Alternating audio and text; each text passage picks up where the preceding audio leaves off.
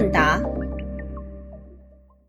我忘了具体是哪位听众的名字啊？他在微信群里面问：经常在科普或者科学论文中看到用概率来解释事件与事件之间的因果关系，最常见的呢就是气象预报中的降水概率和医学研究中的致死率、治愈率、存活率等等。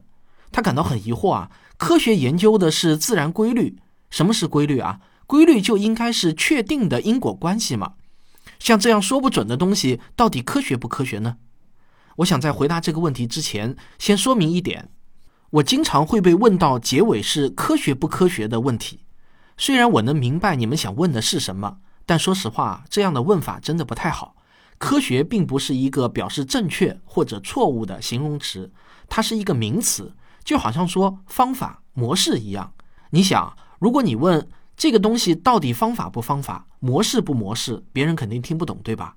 因此呢，我建议大家以后啊，再有类似的问题，可以尝试着这样问：用概率来解释这个现象，到底是否符合科学研究的范式呢？现在流行的高脂肪、低碳水的饮食结构是否有科学依据呢？如果你能慢慢的转变成这样的提问方式，那么你对很多东西的概念啊，都会变得越来越清晰。表达也会越来越准确、简洁、有条理。好，那我先来谈一下什么是因果关系。我认为，能否把因果关系的概念搞得十分清晰，是判断一个人科学素养高低的方法之一。理解因果关系，我觉得可以分成几个层次。第一个层次就是知道两个事件如果是因果关系，那么他们是先后发生的，因在前，果在后。这对大多数人来说呢，似乎是一个不需要学习的基本常识。但是啊，有时候在生活中，我们往往又会忘记这个最最基本的道理。比如啊，我们发现富人往往身材健硕，连罗胖的体重也随着公司的壮大越来越轻了。于是呢，有些人可能会得出一个结论，那就是要想富，先瘦身。这就是典型的忘了因果关系，总得满足一个基本的先后关系吧。大多数情况下，很多人其实是因为富起来了，才开始有了时间和金钱去健身，才会有了更强的健康意识。但时时不忘因果关系，首先要符合先后关系，还只是停留在第一个层次。能够理解到下一个层次的人就会少了许多。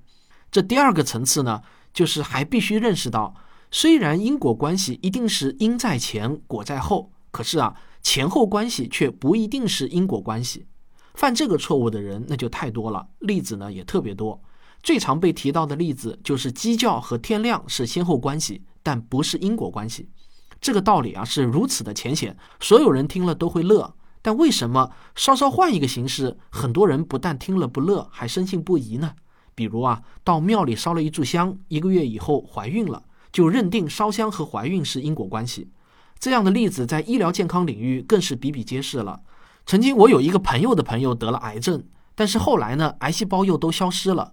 于是啊，关于他癌细胞消失的原因传到我的耳朵里面的时候，就有了无数个版本。比如啊，某家大医院的主任医生治好的，看某个老中医给治好的，某个寺庙的主持给治好的，练习瑜伽术给治好的，换了个山清水秀的地方住了几个月就好了。最夸张的是说晚上做了一个什么奇怪的梦就好了。后来我发现啊。所有这些版本发生的事件全都是真实的，也就是说呢，他确实去看了老中医，也去某个寺庙烧了香，也练习了瑜伽术，也换了一个山清水秀的地方住，也做了那个奇怪的梦，而且这些事情呢，也都是在癌细胞消失前发生的事情，但就因为他们符合了前后关系，于是呢，就被当作是因果关系来传送了，其中不同传送分支啊，会不断的强化其中的一个原因。以至于到了最后呢，就只剩下这一个原因了。如果你不信，传的人还跟你急，他用人格保证，确实啊是去某个寺庙和老和尚谈了一晚上，第二天癌细胞就消失了。但如果我们知道了事情的全貌，我们会发现，其实任何一个事件都不能当做是癌细胞消失的真正原因，很可能真正的原因是自愈的。癌症也有可能自愈，这已经是医学界的共识了。当然，不经过科学方法的研究，也是没有办法确定真正原因的。自愈也只是可能性之一。我相信啊，经常听我节目的人，大多数都是毫无阻碍的能对因果关系认识到这个层次。但这还是不够的，我们还得再往下一个层次。第三个层次呢，要理解一果有可能多因，片面的强调其中的一个原因，也会导致无法还原事件的真相。一个最著名的例子啊，就是有关纽约在上世纪八九十年代犯罪率持续下降这个结果的解释。比如说啊，有些书上会拿这个例子来强调细节的重要性，说纽约新任市长上任的第一件事情就是治理纽约地铁的卫生，结果呢，地铁干净了，大街也就干净了。最后啊，就使得犯罪率大幅度下降，有理有据，合情合理。但同样说寻找犯罪率下降的原因，不同领域的专家呢，却又给出了不同的原因。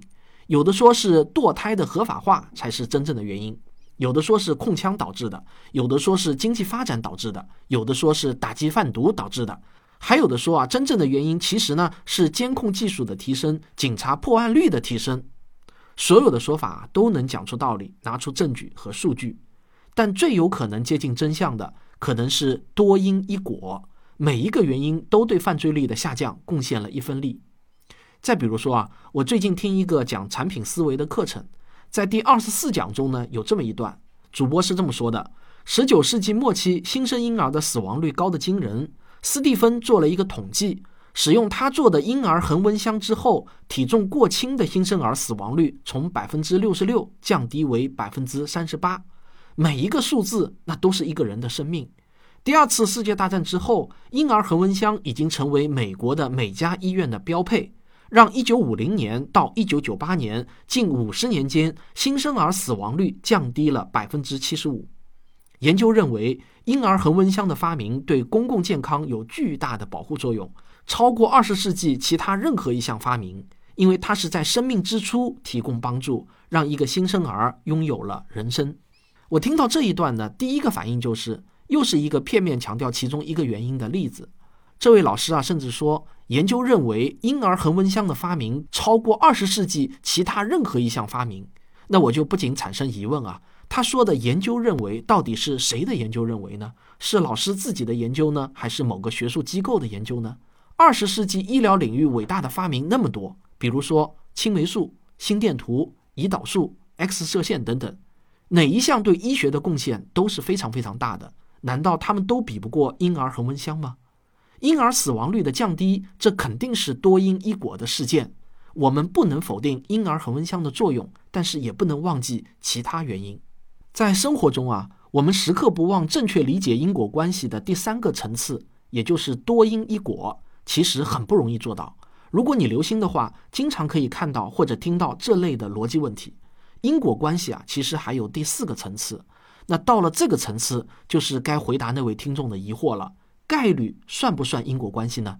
这第四个层次就是理解概率统计也是确定的因果关系，它是更高的一个抽象层次。因为现代科学已经深刻认识到，概率是更深刻的自然规律，它是更加精确的因果关系。我们先拿天气预报来说。如果我们统计过去十年预报降水概率是百分之六十的日子啊，我们就会发现，真的大约有百分之六十的日子降水了。所以啊，降水概率百分之六十其实是一个很准确的预报，它反映了自然的真相。在量子力学发展起来之前，当时的科学家还相信，随着技术的发展，天气预报一定会越来越准，而不是停留在一个粗略的概率上。但是现在我们知道，天气系统是一个典型的混沌系统。最准确的预报就是概率，只是随着技术的不断发展，这个概率值可以越来越远离百分之五十。后来呢，科学家们对微观世界有了深层次的认识后，才发现概率才是主宰微观世界的本质。对微观世界概率的认识，反而能够让我们更加精确地发明制造产品。我们无法预测某一个光子遇到镀银的半透镜是通过还是不通过。但是，当大量的光子遇到半透镜时，它们就表现出无与伦比的精确性了。一定有一半是通过的，一半是不通过的。现代信息科技的一切产品，从你的手机到电视机，从生死攸关的医疗设备到高精尖的武器装备，都是从这种微观的概率到宏观的确定性的认知结果。测定化石年代的精密仪器，利用的就是原子的半衰期。单个原子什么时候衰变无法预测，但是一个样品中的万万亿个原子却服从精确的半衰时间，这就是从概率到确定性之间的本质关系。所以呢，用概率描述因果关系是符合科学研究范式的，也是最终能逼近真相的。现代医学领域往往都是用概率来描述研究成果的。注意啊，接下去我要谈的呢是个人的浅见，不是科学共同体的观点。那我对此的理解是这样：第一，它说明人体是一个非常复杂的系统，任何健康方面的结果都是多因一果；第二，说明人体也是一个混沌系统。有时候微小的原因改变也会引起结果的巨变。第三，现代医学还处在比较初级的发展阶段，我们对因果关系的把握也还处在初级阶段。第四，随着医学的不断发展，概率的数值也会越来越接近真相，就好像天气预报那样。但最后的真相啊，很可能真的就是一个概率性的结果，就像原子的半衰期。但这并不代表现代医学无用，恰恰证明了现代医学的科学性。那对于我们绝大多数的普通人而言，能把因果关系理解到上面这四个层次啊，生活中就已经足够用了。但如果我们还有更多无用知识的好奇心，那么其实啊，还有第五个层次的因果关系，这就是量子力学中以波尔为首的哥本哈根学派提出的互补原理。测量结果是测量主体与被测量对象相互作用的结果，它们之间没有明确的因果关系，原因和结果往往是不能割裂开来单独谈论的。后来呢，惠勒的量子延迟选择实验就更加模糊了原因和结果之间的界限。关于这个延迟实验啊，我理解的还不够深刻，我先挖一个坑在这里，等我觉得学习的足够的时候，我再来详细的谈。但我有一个观点是明确的：延迟选择实验绝不可以像某些人那样解读为现实世界的因果律可以被肆意的嘲弄。